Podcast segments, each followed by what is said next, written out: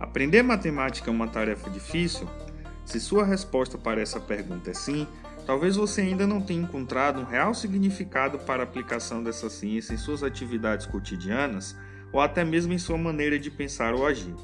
Mas é possível mudar essa percepção aterrorizante em relação à matemática, buscando compreender as nossas vivências com ela desde os tempos de escola, assim como reconhecer a importância dela para o desenvolvimento da humanidade. Vem comigo, afinal, a matemática é de todos e para todos.